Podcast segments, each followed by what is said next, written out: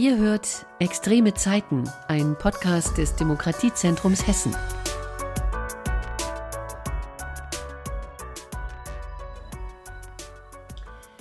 Ich möchte euch heute meinen Gast vorstellen. Es ist Andreas Balser, Gründer der antifaschistischen Bildungsinitiative e.V. aus Friedberg. Herzlich willkommen, Andreas. Ja, hallo. Du bist im Hauptberuf selbstständig und Hausverwalter und die antifaschistische Bildungsinitiative als Verein, die gibt es bereits seit 2007. Und dieser Verein wurde von, sag mal, damals jungen Menschen gegründet. Dazu hast du auch gezählt. Du bist jetzt immer noch nicht alt, aber immerhin. Wie alt bist du eigentlich? M40. Okay, immer noch jung. Und die Initiative, die hat mittlerweile über 200 Mitglieder. Und ähm, du hast mir im Vorgespräch erzählt, dazu zählt sowohl der FDP-Mann als auch die 16-jährige Punkerin. Das ist eine ziemlich breite Palette. Ihr setzt vor allem auf Bildung, auf Aufklärung, auf Öffentlichkeitsarbeit, auf Infoabende. Ihr verteilt Flyer und Sticker. Wir kommen da gleich nochmal im Detail drauf. Und ihr informiert über rechte Bewegungen. Ihr seid äh, so ein eingetragener Verein, gemeinnützig, habt eine klare Vereinstruktur und ihr seid auch über die Grenzen Hessens hinaus bekannt geworden, weil ihr auch verschiedene Preise bekommen habt. Ehrenamtspreise, Sozialpreis des Landes Hessen, also richtig klasse. Vielleicht sagst du am Anfang mal, welche Aktionen ihr unternehmt, um es ganz konkret zu machen. Wir haben eigentlich ein ganzes Bündel an verschiedenen Aktionsformen. Das fängt an mit Konzerten, Rock gegen Rechtsveranstaltungen als niedrigschwellige Angebote einfach für jugendliche, junge Menschen, um mit Musik sozusagen eine Gegenkultur zu setzen.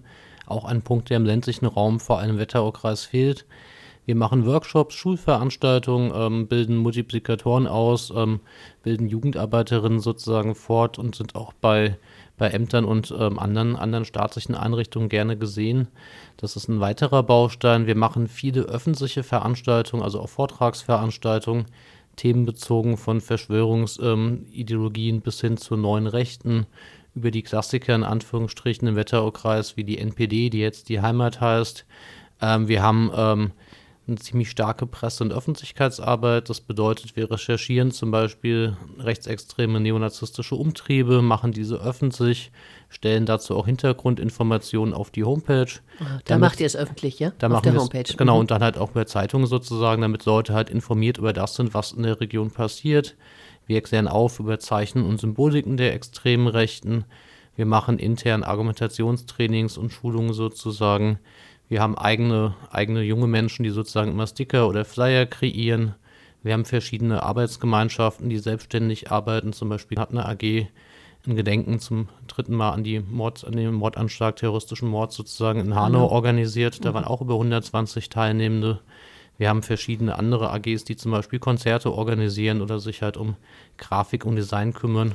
Ja. Wie, wie, das macht atemlos, das, was ihr alles macht. Wie viele Leute seid ihr? Ähm, also Mitglieder sind wir aktuell knapp über 200. Mhm. Ähm, genau, und im Endeffekt ähm, aktiv kommt immer themenbezogen darauf an, was gerade ansteht.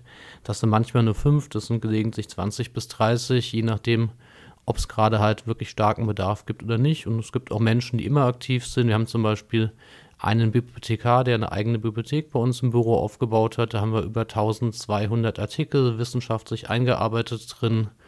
Da haben wir ein riesiges Pressearchiv über 17 Jahre gesammelt. Das sind jetzt, glaube ich, alleine noch klassisch gesehen in Ordnern, zwölf volle Ordner. Mhm. Also auch mehrere tausend Artikel, die wir jetzt veröffentlicht haben. Und da gibt es halt verschiedenste Arbeitsbereiche. Und klar, wie überall, es gibt mal Phasen, wo viel los ist. Aktuell ist so eine Hochphase. Es gibt Phasen, da ist es relativ ruhig, da ist eigentlich relativ wenig zu tun. Und es ist dann immer auch abwechselnd, wie viele Leute dann gerade aktiv mitmachen. Das allein ist schon eine Erfolgsgeschichte, das, was du gerade eben erzählt hast, wie ihr aktiv seid, wie ihr unterwegs seid, wo ihr überall euren Anker sozusagen herunterlasst. Mm, aber vielleicht kannst du mir noch ein konkretes Beispiel nennen für eine Erfolgsgeschichte, in der ihr sozusagen Betroffene rechter Gewalt beraten habt, äh, positiv beraten habt, ähm, sodass sie sich wehren konnten? Ähm, da gibt es einige. Wir waren zum Beispiel ganz am Anfang, als wir uns gegründet hatten und überwiegend noch jung waren, da war ich sogar auch noch jünger, ähm, in Butzbach-Hochweisel aktiv. Ähm, dort gab es halt ein nationales Schulungszentrum der rechtsextremen Szene, Freien Narzissten Rhein-Main, NPD und Co., was aufgemacht wurde. Dort haben wir ganz am Anfang schon die ersten Infovorträge mitorganisiert, Versteckspielzeichen und Symboliken der extremen Rechten. Das heißt, ihr seid da richtig hin und ja. habt dann richtig am Ort des Geschehens seid ihr aktiv geworden. Genau, wir sind eigentlich immer direkt am Ort des Geschehens, was wir auch wichtig finden. Es gibt ja viele, viele Initiativen in größeren Städten, aber wir finden es halt im ländlichen Raum auch wichtig, dass man vor Ort ist, dass man hingeht, mit Leuten spricht, im Ort Aufklärungszugblätter verteilt, im Ort dafür sorgt, dass sich Widerstand bildet und sich einfach vernetzt und auch auf die Gegebenheiten vor Ort einsetzt. Das heißt also, wir können schlecht irgendwo hinkommen und sagen, wir sind jetzt die Allwissenden und bitte tut, was wir gerne hätten, sondern klar ist, ähm, man muss natürlich auf Augenhöhe mit den Menschen vor Ort kommunizieren und reden und sich auch auf deren, deren Vorgehensweisen mit einlassen, weil im Endeffekt sind die Menschen vor Ort die Menschen, die dafür sorgen können, dass zum Beispiel Neonazi-Zentren wie in Butzbach-Hochweise dann einfach durch starken Widerstand Geschichte werden können.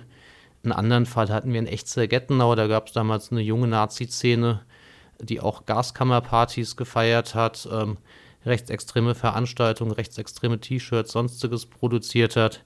Da waren die auch Jahre regelmäßig vor Ort, auch bei den Anwohnenden, haben die Bürgerinitiative Grätsche gegen Rechtsaußen, die sich damals gegründet hatte, unterstützt, haben die Leute beraten, waren auch bei Veranstaltungen immer da, einfach weil wir gemerkt haben, die Menschen vor Ort sind einerseits verunsichert, brauchen Unterstützung, und was wir aber vor allem oft gebraucht haben, waren halt Kontakte, das waren Informationen oder auch generell ähm, die Frage, was können wir eigentlich tun, sprich, welche Handlungsmöglichkeiten haben wir eigentlich im ländlichen Raum, was ist darstellbar, was sind zum Beispiel Best-Practice-Beispiele aus der Vergangenheit, also sprich, was funktioniert, mhm. von was raten wir ab. Wir hatten eine andere Gemeinde, auch im Wetteraukreis, da wollte der Bürgermeister gegen eine Neonazi-Veranstaltung auch was organisieren. Und wir konnten ihn dann noch davon abhalten, dass ein Fackelmarsch nicht gerade die beste Methodik ist, auch symbolisch gesehen, um gegen rechts vorzugehen. Mhm, das machen Und dann wurde dann ein komplett mhm. anderes Veranstaltungsformat raus. Und deswegen ist dann immer wichtig, dass da Menschen dabei sind, die sich schon länger mit der Thematik auskennen, Fettnäpfchen vermeiden helfen aber andererseits auch vor Ort einfach ansprechbar für die normalen Bevölkerung, für die normalen Menschen sind. Ihr seid in Friedberg ansässig, da ist die antifaschistische Bildungsinitiative, dort hat sie ihren Sitz. Ähm, aber vielleicht noch so ein Hinweis darauf, dass, ich habe nochmal nachgeschlagen, die AfD ja bei der letzten Landtagswahl in Hessen im Oktober äh, 2023 die meisten Stimmen im Wetteraukreis äh, bekommen hat, geholt hat mit 25,5 Prozent Wetteraukreis. Dazu gehört eben auch unter anderem Friedberg, aber die eben auch von dir erwähnten Orte, äh, Ortsteile und so weiter. Und damit wurde sie dann nach der CDU zweitstärkste Partei. Die Wetterau ist schon ganz lange bekannt ähm, als eine Hochburg der neuen Rechten. Du hast gerade die Heimat angesprochen, also die Folgepartei der NPD, äh, unter anderem eben auch. Wie machen die sich eigentlich bemerkbar? Vielleicht können wir das auch sehr konkret an einem Beispiel mal sagen. Ähm, bemerkbar zum Beispiel einfach durch Präsenz. Das heißt also, wir haben natürlich viel öfters und viel regelmäßiger neonazistische Aufmärsche oder Veranstaltungen, als das andere Gebiete haben oder auch zum Beispiel universitäre Städte wie Marburg. Es macht sich bemerkbar einfach durch Kleinigkeiten im Straßenbild wie Sticker oder Aufklebe. Es macht sich bemerkbar durch Flyer-Kampagnen. Es macht sich bemerkbar, dass es in manchen Ortschaften wirklich eine sehr schwierige Gemengesage sozusagen von Einstellungen einiger, einiger Bewohner, Bewohnenden sozusagen gibt. Es macht sich aber auch bemerkbar, und das muss man auch immer wieder erwähnen, die Wetterau ist zwar eine Hochburg der extremen Rechten seit 1949, also seit den, mit den ersten Wahlen hatten wir immer schon, ob das ähm, die Sozialistische Reichspartei war, später die NPD, die Heimat oder die AfD, davor die Republikaner, immer schon sehr starke, hohe Anteile für extreme Rechte bis rechtsextreme Parteien und Gruppen. Das ist halt eine Tradierung, aber die Wetterau ist inzwischen auch schon seit langer Zeit eine Hochburg des demokratischen Widerstandes dagegen. Das mhm. heißt, wir haben den großen Vorteil, dass wir schon ganz früh gesehen haben, wie arbeitet eine AfD. Wir konnten schon ganz früh erkennen, okay, dieser bürgerliche Deckmantel wird nicht lange halten, weil uns klar war, dass sich die neue Rechte, die identitäre Bewegung, ähm, die, die geschulten Kader sozusagen einfach durchsetzen werden. Und das haben sie auch im Endeffekt. Das heißt, wir haben viele Sachen, die jetzt bundesweit laufen, schon Jahre früher sehen können oder uns mit beschäftigt. Mhm. Wir haben uns vor Jahren schon zum Beispiel mit einem Querdenker-Kongress beschäftigt. Querdenker wurden ja vor einigen Jahren jetzt ja bundesweit bekannt, einfach weil sie im Endeffekt ja durch Leugnung von wissenschaftlichen Fakten ähm, massiv Menschen auf die Straße bringen konnten. Die Vorläufer davon hatten wir schon lange davor im Wetteraukreis und konnten auch schon Gegenstrategien entwickeln, konnten mit den Skeptikern sozusagen damals auch schon wissenschaftliche Aufklärungsarbeit gegen sozusagen geistige Brandstiftung organisieren und andere Veranstaltungsformate erfinden oder entwickeln sozusagen. Ähm, das hat natürlich auch Vorteile und im Wetteraukreis muss man aber auch sagen, gibt es inzwischen wirklich sehr starken zivilgesellschaftlichen mhm. Protest und sehr viele Bündnisse gegen rechts. Ähm, das heißt also, die Wetterau ist jetzt nicht eine rechte Hochburg, wo es keinen Widerstand gibt, sondern die Wetterau ist eine rechte Hochburg mit einer starken demokratischen Opposition gegen diese rechtsextremen Umtriebe. Die ist bunt. Also auch einer starken demokratischen Kultur. Mhm. Und das ist wichtig, um einfach festzustellen, dass es den neonazistischen rechtsextremen Gruppen dort nicht gelingt, dominant zu sein, sondern sie stoßen dort wirklich auf sehr deutlichen und sehr kreativen Widerstand, der sich von jungen Menschen bis hin zu Omas gegen rechts durch alle Altersgruppen und auch durch alle Regionen des Kreises zieht. Stichwort äh, dominant und gleich kommen wir noch mal zu der Vergangenheit. 1949 hast du gesagt, äh, sozialistische Reichspartei, die ist ja dann irgendwann verboten worden, ne? wenn ich mich recht entsinne. 1952, das ist ja, glaube ich, ein ganz interessantes Beispiel dafür, wie man eine Partei verbietet. Aber das stellen wir mal ganz kurz äh, hinten an. Stichwort ähm, dominant. Es gibt eine Person, die immer wieder auch auftaucht, äh, Andreas Lichert. Er ist heute Landessprecher äh, der AfD in Hessen und sitzt für die AfD im Landtag. Landtag. Ähm, wie umtriebig ist er dort und wie umtriebig war er dort? Genau, also Andreas Sichert ist vor einigen Jahren im Wetteraukreis aufgefallen, weil er halt eine ähm, extrem rechte sogenannte Projektwerkstatt in Karben eröffnet hatte. Die Projektwerkstatt Karben war das erste, der erste Ort hessenweit, an dem wir die identitäre Bewegung, inzwischen eine rechtsextrem eingestufte Gruppierung sozusagen, wahrnehmen konnten. Wir haben dann später festgestellt, dass sich im Wetteraukreis der Verein für Staatspolitik, der Trägerverein des Instituts für Staatspolitik, also der Denkfabrik der neuen Rechten in Bad Vilbel gegründet hatte und sind dort historisch gesehen auf immer mehr Umtriebe auch in der Vergangenheit gestoßen. Ähm, generell muss man sagen, dass eine Person wie Andreas Sichert natürlich durch die vielfältigen Kontakte, die er bundesweit hat in die neurechte bzw. rechtsextreme Szene, eine der wichtigsten Figuren dieser Bewegung ist. Und diese Bewegung hat die AfD immer sozusagen laut seinen eigenen Worten als Resonanzraum für ihre Ideen gesehen. Sprich also, sie wussten, dort können sie mit ihren Theorien sich durchsetzen, Fuß sich einbringen, ja. Fuß mhm. fassen.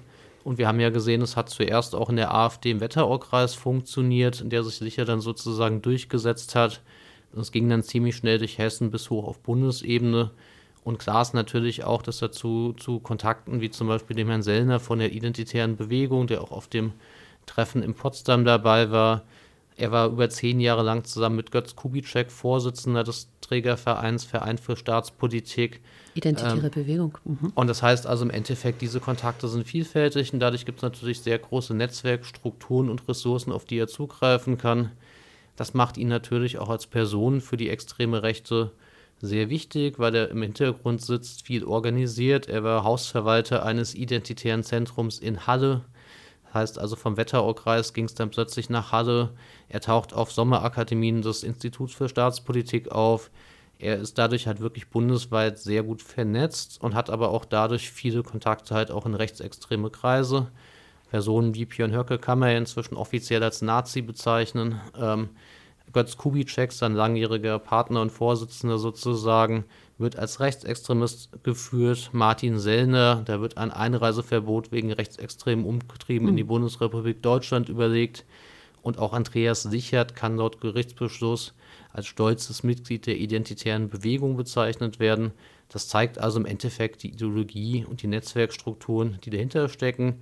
Und genau die machen halt solche Personen relativ gefährlich, weil sie ja immer noch den Anschein haben, durch die AfD, ähm, dass sie halt in einer noch nicht verbotenen Partei aktiv sind. Sie fahren knallharten Kurs der Selbstverharmlosung. Es wird dann immer erzählt, es ist nur Kontaktschuld und sie selbst dann ja ganz unschuldig. Und es wird dann nur die größte Oppositionspartei diskreditiert. Obwohl eindeutig ist, wenn man sich die Schriften des Antaros Verlages anguckt, die Publikationen des Instituts für Staatspolitik, oder auch die Kontakte oder die gemeinsamen Auftritte mit Sellner zum Beispiel von der identitären Bewegung, dass wir dort wirklich mit einer extrem rechten bis offen rechtsextremen neonazistischen Kaderschmiede zu tun haben. Und das sagst nicht nur du, sondern das sagt eben auch der Verfassungsschutz, der ja auch dieser Partei jetzt ähm, so ein bisschen folgt, um es äh, vorsichtig auszudrücken. Ähm, klar, man fragt sich trotz alledem, du hast es gerade schon angesprochen, 1949, seit 1949 gibt es äh, diese rechten Tendenzen in der Wetterau. Wieso eigentlich? Können die sich da so wunderbar ausbreiten, weil das der ländliche Raum ist? Äh, bleiben die da relativ unentdeckt? Ich meine, Herr Lichert ist jetzt nicht mehr unentdeckt, weil er eben auch eine Führungsperson ist innerhalb der Partei. Aber womit hängt das zusammen? Ähm, das hat einerseits natürlich mit historischen Tradierungen zu tun. Also auch in der, in der Weimarer Republik gab es schon starke antisemitische Verbände und Hochburgen im Wetteraukreis. Es gab immer schon Dörfer in Regionen, in der halt die, die rechtsextremen Gruppen historisch gesehen sehr stark waren. Und natürlich muss man sich überlegen, dass der Wetteraukreis vieles verbindet. Wir haben halt eher ähm, urbane, reiche, wohlhabenden Gegenden, wie zum Beispiel Bad Vilbel, Karben, Bad Nauheim. Wir haben einen ländlichen Raum, der in Vogelsberg grenzt, der eher so ein bisschen, bisschen unbemerkter, ein bisschen kleiner, noch ein bisschen dörflich strukturierter ist. Der Wetteraukreis hat eine strategisch günstige Lage für Neonazis. Also früher haben wir das zum Beispiel auch die A45 Connection genannt, weil ja. es ah. dort sozusagen weiterging zu rechtsextremen Hochburgen, auch im Main-Taunus-Kreis, Main-Kinzig-Kreis, bis rein nach Dortmund-Dorsfeld sozusagen. also eine gute Lage sozusagen, die viele Orte miteinander verbindet, das meinst genau, du, ne? autonome mhm. Nationalisten sozusagen gewohnt haben und natürlich macht sowas auch viel die Personenabhängigkeit aus. Das heißt also im Endeffekt, wenn man wirklich bekannte organisierte Kader von rechtsextremen Gruppen in der gewissen Region wohnen hat, macht das natürlich auch was mit dem Umfeld. Sie schaffen sich ein Umfeld, sie schaffen Veranstaltungsräume, sie schaffen Organisationsstrukturen. Dadurch, durch die Präsenz der Personen und die Möglichkeiten sozusagen dort auch Veranstaltungen zu organisieren, wird die Region natürlich bundesweit für eine Szene interessanter, zieht aber natürlich auch immer Menschen aus der Region mit an, weil klar ist, da läuft auf einmal was, da ist ein Rechtsrockkonzert, da ist ein rechter Liedermacherabend. Ähm, das sind natürlich auch Effekte, die mit reinspielen.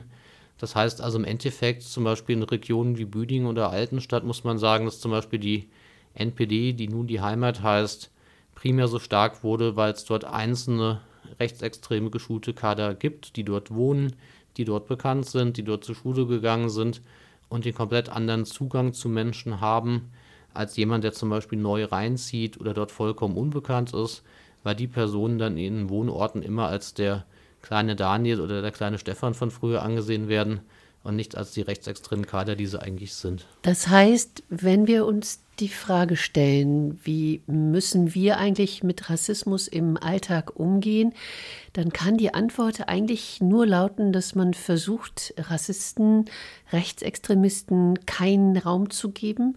Dann wird es nämlich gefährlich, dann nutzen sie den und dann wird es vor allem gefährlich für diejenigen, äh, ja, die zu ihrem Feindbild gehören. Ne?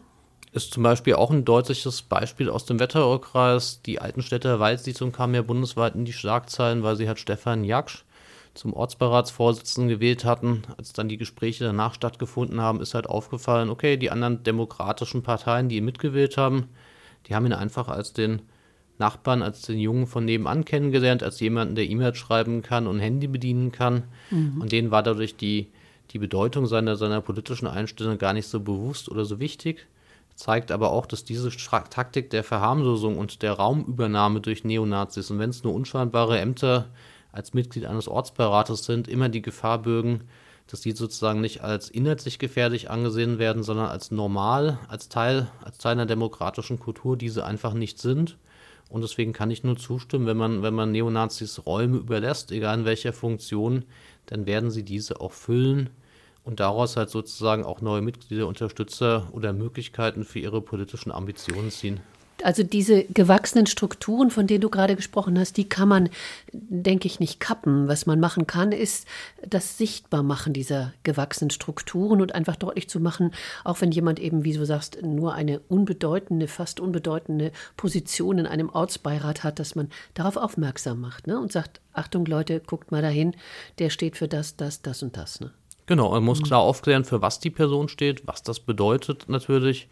Und andererseits muss man aber auch dafür sorgen, dass zum Beispiel demokratische Akteure oder junge Menschen oder die Zivilgesellschaft vor Ort auch immer wieder gestärkt und gefördert werden. Weil oft, vor allem in kleineren Dörfern, ist es halt das Problem, wenn jemand sowas innerhalb der Dorfgemeinschaft kritisiert, ist natürlich immer ein Risiko da, dass dann die Person, die kritisch ist, eher in eine isolierte Rolle kommt, als das eigentliche Problem. Also dieser Nestbeschmutzervorwurf ist ja allgemein schon sehr bekannt und es ist deswegen wichtig, auch die Leute zu stärken. Es ist deswegen wichtig, auch Leute, die politisches Interesse haben, zu bitten, geht bitte in eure Parteien, guckt bitte, dass er vor Ort was macht. Bleibt bitte einfach hier, bringt euch ein, gestaltet eure Gemeinde mit. Dass zum Beispiel Kommunalpolitik vor Ort nicht bedeutet, das sind Menschen über 60, die dort sitzen, sondern dass auch junge Menschen, Menschen, die im Berufsleben stehen, dort auch partizipieren und sich einbringen damit diese, diese, diese sozusagen kommunalpolitisch wichtigen Funktionen auch von jüngeren Menschen mit ausgefüllt werden, andere Ideen haben.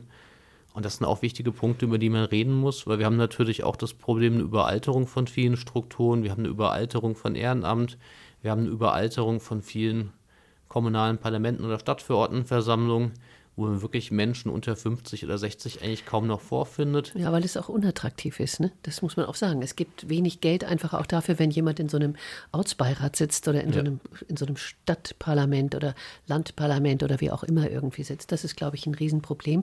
Ähm, dennoch, glaube ich, braucht es beides. Es braucht sowohl die Erfahrenen, auch Älteren, als auch die Jüngeren, äh, die voneinander irgendwie gegenseitig äh, leben und lernen können. Ich wollte gerne mit dir ein Beispiel durchspielen, was ich mir über überlegt habe, äh, um nochmal eure Arbeit so konkret wie möglich zu machen für all diejenigen, die uns zuhören und die sagen, Mensch, das ist eine tolle Initiative, äh, an die kann ich mich wenden. Äh, ich nehme, ich, ich gehe mal davon aus, ich hätte jetzt, ähm, ich hätte jetzt äh, bemerkt ähm, in Friedberg, ähm, dass da eine Initiative sich breit macht von Neonazis in einem Jugendzentrum, das ich auch gerne besuche. Und ich als aufmerksame Bürgerin oder auch Jugendliche, die ich natürlich nicht bin, aber spielen wir es mal durch, die sagt, Mensch, das, ähm, das ist einfach, das nimmt so überhand, wie die sich jetzt dieses Jugendzentrum äh, unter die Fittiche nehmen. Äh, dagegen muss man einfach etwas tun, weil sie nämlich auch andere ausgrenzen, weil sie mit äh, narzisstischen äh, Äußerungen kommen, weil sie rassistisch vorgehen und so weiter. Könnte ich in so einem Fall dich aufsuchen bei der Bildungsinitiative und sagen, äh, pass mal auf, Andreas, hilf mir einfach mal? Ist das ein gutes Beispiel? Ähm, selbstverständlich, obwohl ich als Person für ein Jugendzentrum inzwischen schon ein bisschen zu alt bin, würde ich natürlich mit, mit, mit dir mitkommen und mir das Ganze anschauen. Mhm. Einfach im Endeffekt ist es in so einem Fall wichtig, dass man vor Ort erstmal schaut, was für ein Problem ist da, welche Gruppe ist da, was tun die, um es einschätzen zu können und dann zusammen zu schauen, okay, was machen wir jetzt? Gehen wir erstmal, gehen wir erstmal zur Politik, reden wir erstmal mit der Leitung des Jugendzentrums. Ist es ein Fall, wo sofort schon vielleicht eine Polizeidienststelle mit eingeschaltet werden muss? Ist es ein sehr komplizierter Fall, wo wir die Beraterin vom Beratungsnetzwerk Hessen brauchen oder Response sozusagen für Betroffene von rechter Gewalt, falls es schon Vorfälle gab? Da gibt es ja inzwischen zum Glück in Hessen schon sehr viele professionelle Angebote, die genutzt werden können und auf die man auch immer wieder vor Ort aufmerksam machen muss. Und wenn man halt festgestellt hat, was das Problem vor Ort ist, dann kann man halt zusammen mit vielen anderen Akteuren, je nach Fall halt, ähm, auch entsprechende, entsprechende ähm, Angebote stellen und Maßnahmen einleiten, die dafür sorgen, dass man diese Umtriebe halt versucht ähm, zu, zu, zu stoppen. Mhm. Das ist natürlich ein langwieriger Prozess. Das heißt, wenn man zum Beispiel eine rechtsextreme Jugendszene hat, die sich irgendwo festgesetzt hat, junge aktive Menschen vor Ort hat, ähm, ist natürlich klar, das ist kein Problem, was man jetzt mit einem Gespräch lösen kann, sondern muss man halt schauen, okay, wie dokumentiert man das Ganze, wie macht man darauf aufmerksam, wie macht man dem, dem Großteil der Bevölkerung klar, dass dort überhaupt ein Problem existiert, dass die überhaupt erst ähm, das, das Bedürfnis haben, überhaupt was tun zu müssen. Wie schützt man möglicherweise alternative junge Menschen vor Übergriffen? Wie stärkt man demokratische Jugendliche zum Beispiel vor Ort. Da gibt es wirklich ein ganzes, äh, ganzes Paket, was man sich einfach überlegen kann. Und dann muss man halt schauen, welche Ansprechpartner passen dazu. Das können wir vor Ort sein, das kann das Beratungsnetzwerk sein. Und äh, mancher muss es halt auch einfach die Polizei sein, wenn wir feststellen, das sind militante rechtsextreme Strukturen. Dann ist halt natürlich ähm, die Polizei vor Ort ähm, die richtige Ansprechpartner. Da wollte ich jetzt drauf hinaus. Äh, noch einen Schritt, bevor wir auf die Polizei äh, zu sprechen kommen. Du stehst ja sehr im Mittelpunkt dieser ganzen Initiative. Ähm, du bist der Ansprechpartner, obwohl du eben ein Team hast, die mit dir zusammenarbeiten. Aber ähm, du giltst auch selbst als Feindbild in dieser rechten Szene. Ähm, wie gehst du damit um? Also ich denke im Endeffekt, dass das Gute ist halt natürlich, wenn man merkt, dass eine rechtsextreme Szene einen wahrnimmt, hat man inhaltlich oder politisch einiges richtig gemacht. Das heißt also, ich sehe das eigentlich eher als eine Auszeichnung an. Ich habe halt den großen Vorteil, dass ich öffentlich bekannt bin und sehr gut vernetzt bin. Das heißt also, ich kann mich halt über, gegen Bedrohungen wehren. Ich kann diese öffentlich machen. Ich weiß, wie ich damit umgehe. Ähm, das Privileg haben viele Menschen, die von zum Beispiel rassistischer Gewalt oder rechtsextremer Gewalt betroffen sind, nicht. Das heißt also im Endeffekt ähm, ist es natürlich logisch, wenn man sich offen und öffentlich stark mit einer rechtsextremen Szene auseinandersetzt. Wir hatten hm. jetzt die letzten Wochen alleine Redebeiträge und Vorträge vor 5.500 Menschen alleine im Kreis auf Kundgebung, dass man Anfeindungen hat. Aber wenn man weiß, wie kann ich damit umgehen, man feststellt, dass ein großer Teil der Gesellschaft ähm, das Ganze, was wir tun, mit unterstützt, dass wir parteiübergreifend arbeiten können, dann ist das eigentlich nichts, was einem Angst macht. Mir macht es eher Angst, dass es ganz viele Menschen bundesweit gibt, die Opfer von rassistischer Gewalt, von strukturellem Rassismus, von rechtsextremen Übergriffen sind und die gar nicht die Möglichkeit haben, sich zu wehren, weil sie nicht wissen, wo, weil sie keine Meldestellen kennen, weil ihnen der Hintergrund fehlt oder weil sie einfach total eingeschüchtert sind und Angst davor haben, irgendwas zu tun, weil sie die Befürchtung haben, es wird noch schlimmer. Mhm. Und das sind halt die Stellen und die Regionen, an die wir alle zusammen hingehen müssen, damit solche kleinen Angsträume sozusagen nicht mehr weiter existieren können. Klar, ich habe verstanden. Also mit der Bedrohung kannst du sozusagen nach außen gehen. Du machst sie öffentlich, du hast die Mechanismen, die Möglichkeiten. Du hast keine Angst. Das, äh, glaube ich, ist schon mal ganz, ganz viel wert. Aber wie, sag jetzt einfach mal, welche Erfahrungen hast du persönlich gemacht, ähm, wenn du dich an die Polizei gewendet hast, an eine Polizeidienststelle und hast gesagt, ich habe da äh, faschistische Tendenzen festgestellt. Äh, da gibt es welche, die mich massiv bedrohen, sowohl körperlich als auch psychisch, die mir möglicherweise E-Mails schreiben. Ich fantasiere jetzt, aber ich gehe einfach davon aus, dass es die Bedrohungssituation genauso stattfindet. Denken die, da kommt so ein Spinner, der sowieso dauernd um die Ecke kommt, äh, weil er eben dieser antifaschistischen Bildungsinitiative, äh, ja, weil er sie leitet? Oder wie, wie ist das für dich? Ähm, ich denke, das kommt immer darauf an, wen man dort anspricht. Also mhm. klar, früher war das der Eindruck schon oft, es wurde nicht ernst genommen, es wurde irgendwas aufgenommen und die Staatsanwaltschaft hat sowieso eigentlich in Gießen immer alles irgendwie eingestellt, was man angezeigt hat. Das ist ja auch ein Problem, was man ganz klar sagen muss. Ähm, das ist ja nicht so, dass die Polizei nicht bereit ist zu ermitteln, sondern auch, dass, dass die Justiz oft viel einstellt, auch überlastet ist und auch auch ähnlich weitergebildet und geschult werden müsste, wie es die Polizei sozusagen jetzt in Teilen zumindest schon wird. Äh, mein Gefühl ist aber inzwischen, dass, dass rechtsextreme Umtriebe und Übergriffe und Straftaten, auch Anzeigen ernster genommen werden. Aber es kommt halt auch immer komplett drauf an, vor wem man in dem Fall gerade sitzt. Das heißt, es kann sein, ich sitze vor, vor einer Beamtin, vor einem Beamten, die wirklich fit sind, die motiviert sind, die geschult sind, die das Ganze ernst nehmen. Oder ich sitze vor jemandem, der das vielleicht eher so als Übertreibung ansieht und nicht ernst nimmt. Das macht natürlich einen riesen Unterschied mhm. aus. Deswegen ist ja gerade die Sensibilisierung auch von den Beamten, Beamtinnen so wichtig, damit einfach dort besser und schneller reagiert wird. Nochmal ein anderes Thema und ein anderes Fass, das ich ganz gerne aufmachen würde. Du hast anfänglich davon gesprochen, dass die Bildungsarbeit, die ja sehr im Mittelpunkt eurer Arbeit steht, eben bei eurer antifaschistischen Initiative, ähm, im Mittelpunkt steht. Wie seid ihr zum Beispiel präsent in der Schule? Du hast das ganz am Anfang irgendwie deutlich gemacht, als du die Aufgabenbereiche einfach skizziert hast. Ihr geht in die Schulen, ihr klärt dort auf, ihr macht dort Angebote. Ähm, ich habe mich gefragt, ähm, sind die Lehrer und Lehrerinnen eigentlich geschult genug, um das auch zu erkennen, was da passiert? Äh, mein Eindruck ist ja. Also wir haben mhm. allein letztes Jahr mitbekommen, dass es ein sehr starkes Interesse auch an äh, Schulveranstaltungen gibt, an Aufklärung gibt, an Workshops gibt. Ähm, ich, mein Gefühl ist, dass, dass Lehrerinnen sehr, sehr genau merken und auch jetzt gemerkt haben, dass es halt auch natürlich rechte Tendenzen in der Schülerinnenschaft gibt. Klar, einfach als Ausdruck des gesellschaftlichen Rechtsrucks ist das vollkommen, vollkommen verständlich. Ähm, und die Bereitschaft, dort was zu tun, ist sehr groß. Das Problem, was dem eher entgegenspricht, sind halt die aktuellen Lehrpläne, die wir haben. Das heißt also, die Zeit, die pro Schulklasse für irgendwas, was außerhalb des Schulplanes stattfindet, überhaupt noch da ist, ist extrem gering.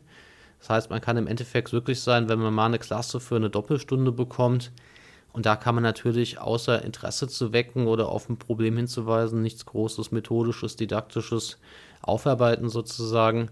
Ähm, und da müssten einfach mehr Räume rein, da müsste einfach mehr politische Bildung in die Schule. Politische Bildung müsste Hauptfach werden, wir müssten den Menschen mehr Demokratie erklären, erklären, was eigentlich Rassismus, Faschismus und sonstige äh, Diskriminierung und Vorurteile sozusagen darstellen, um diese Menschen auch einfach fitter und wehrhafter zu machen, damit sie nicht so leicht ähm, auf wirklich rechtsextreme ähm, Tendenzen, Tendenzen reinfallen, wie mhm. es aktuell leider oft der Fall ist. Und klar ist natürlich, in so einem kurzen Zeitfenster kann man nicht Feuerwehr spielen und sagen, wir kommen jetzt zwei Stunden und die, die Klasse ist entnazifiziert in Anführungsstrichen, sondern es ist vollkommen logisch, ähm, dass das eigentlich viel stärker auch Teil der, der Schul- und Rahmenlehrverträge sein müsste, damit sozusagen die Schülerinnen auch wirklich standfester sind. Und das ist halt eine Schwäche, die wir auch bei Haupt- und Realschulen feststellen, aber auch im Gymnasium, mhm. weil klar ist, wenn ich nur eine Stunde überhaupt die Woche politische Bildung habe und wir sehen uns gerade die Zeit der multiplen Krisen an. Wir haben den Überfall der Hamas auf Israel,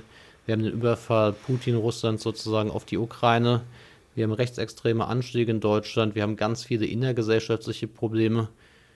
Und wer außer Lehrerin oder wer außer Mitschülerin soll denn mit, mit Schülerinnen drüber diskutieren? Das heißt, dort müssen Räume in der Schule geschaffen werden, dass die Schülerinnen drüber reden können und auch offen drüber reden können, dass dann Austausch stattfindet, dass dann auch Leute da sind, die sozusagen beraten oder Sachen helfen einzuordnen oder Informationen an die Hand geben. Und man kann nicht, man kann nicht in den aktuellen vielen Krisen, die wir haben, sozusagen sagen, wir machen es in einer Stunde politische Bildung die Woche ja. weg und dabei noch historische Bildung mit reinnehmen. Das ist viel zu wenig. Politische Bildung, von der politischen Bildung kommen wir nochmal zur Politik. Auch die Bundesregierung reagiert jetzt mit einem Maßnahmenkatalog auf Rechtsextremisten und äh, will härter gegen sie vorgehen, eben unter anderem mit einem schärferen Waffengesetz, mit einer Früherkennungseinheit, mit der Maßnahme, die Geldströme zu kappen äh, von rechten äh, Parteien, Initiativen, indem eben Konten stillgelegt werden etc. Also Prävention und Härte, diese beiden Begriffe sind jetzt kürzlich gefallen. Äh, Andreas, wie bewertest du diese Initiative? Ist doch erstmal zupackend. Ähm, generell, generell sehr positiv, weil natürlich klar ist, dass zumindest in Teilen der Bundesregierung angekommen ist, dass wir ein ernsthaftes Problem haben, weil klar ist, manche rechtsextreme Strukturen kann nur, kann nur staatlicherseits sozusagen beigewohnt werden. Also sprich, keine zivilgesellschaftliche Gruppe hat eine Übersicht über Finanzströme von von Gruppen wie der Identitären Bewegung. Es gibt neonazistische Netzwerke, eine Reichsbürger mit Waffenarsenalen. Das ist klar ein Job für die Polizei, da aufzuklären. Deswegen in dem Punkt natürlich positiv. Andererseits wird damit aber der Eindruck vermittelt, dass es sich bei dem Problem um eins handelt, was sozusagen alleine mit Repressionen und mit Ordnungsstrukturen sozusagen bekämpft werden könnte. Und das ist halt grundfalsch, weil wir haben natürlich auch ein starkes Problem, das wir allein daran erkennen, wie viele Menschen bereit sind, zum Beispiel eine Partei wie die AfD zu wählen.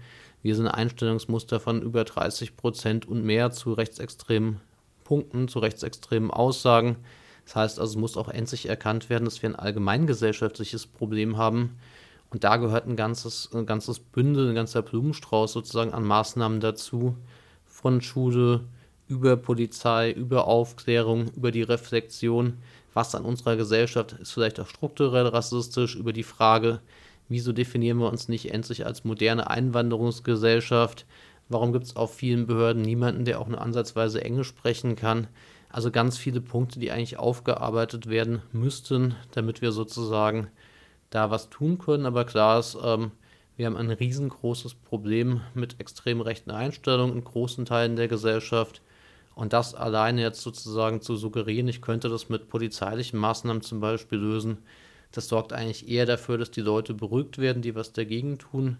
Weil klar ist, wir brauchen dazu auch massives zivilgesellschaftliches Engagement, ein demokratisches Engagement. Wir brauchen junge Menschen, die sich für Demokratie einsetzen, damit wir das gesehen, Problem auch gesellschaftspolitisch gesehen zurückdrängen können. Wir sind am Anfang in der Wetterau gestartet und kommen so ganz langsam jetzt äh, nochmal in die Wetterau zurück. Wir haben einen riesen Exkurs gemacht und schauen nochmal genauer hin, ähm, was da eigentlich so los ist. Äh, du hast äh, verdeutlicht, welche rechten Tendenzen es dort gibt, dass das auch historisch gewachsen ist. Ähm, vielleicht nochmal so die Frage, was fehlt eigentlich in der Wetterau? Gibt es äh, genügend Möglichkeiten für Jugendliche äh, wegzugehen? Gibt es genügend Freizeitangebote? Angebote, um diesen, ich sag mal, vorpolitischen Raum sozusagen anders zu besetzen? Ähm, nein. Nein. Sprich, wir brauchen, sprich, wir mhm. brauchen einfach Räume für junge Menschen, wo sie sich ausprobieren können. Wir brauchen mehr Anlaufstellen für Jugendliche, auch junge Erwachsene. Es fehlen Clubs und Diskotheken vor Ort. Es fehlen die Möglichkeiten, zum Beispiel auch Partys selbst zu organisieren. Es fehlt die Möglichkeit, auch wegzugehen, ohne viel Geld zu besitzen. Also sprich, ein Besuch in der Gaststätte, in der Kneipe 4 Euro und mehr für ein Bier ist inzwischen für viele auch nicht erschwingbar. Wir brauchen eine bessere Infrastruktur, öffentlichen Nahverkehr, dass junge Menschen, die irgendwo auf kleineren Dörfern wohnen, auch freitags nach 21 Uhr ihren Ort noch verlassen können und sonntags vielleicht vor 10 Uhr zurückkommen können. Also sprich, da muss ganz viel passieren, dass der ländliche Raum sozusagen auch für junge Menschen wieder sozusagen attraktiver wird. Und im Wetteraukreis fehlen vor allem für Leute unter 30, sage ich mal, für ein ausgefreudiges jüngeres Publikum Clubs zum Tanzen, Orte zum selbst was zu organisieren oder auch selbst einfach Räumlichkeiten für die eigene Geburtstagsparty. Und da muss, glaube ich, sehr viel, sehr vieles an Angeboten ausgebaut werden. Wir haben natürlich eine gute Jugendarbeit in Jugendzentren, aber die endet eigentlich von der Reichweite her meistens bei Jugendlichen so ab 13, 14. Und für die Älteren sozusagen ist dann halt eine große Lücke vorhanden. Mhm. Ihr habt für euer Engagement, ich habe es anfangs gesagt, schon ganz viele Ehrenamtspreise, auch den Sozialpreis und so weiter des Landes Hessen bekommen. Das ist ganz super und äh, ganz wunderbar.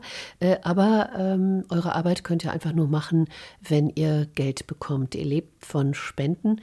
Was gibt ihr eigentlich mit diesem Spendengeld aus? Für was ist es da? Genau, also unser großer Vorteil ist natürlich, dass wir das ehrenamtlich machen. Das heißt, also wir leben selbst von, von unseren eigenen von unseren eigenen Einkommen. Brotjobs sozusagen. Das ist sozusagen ja.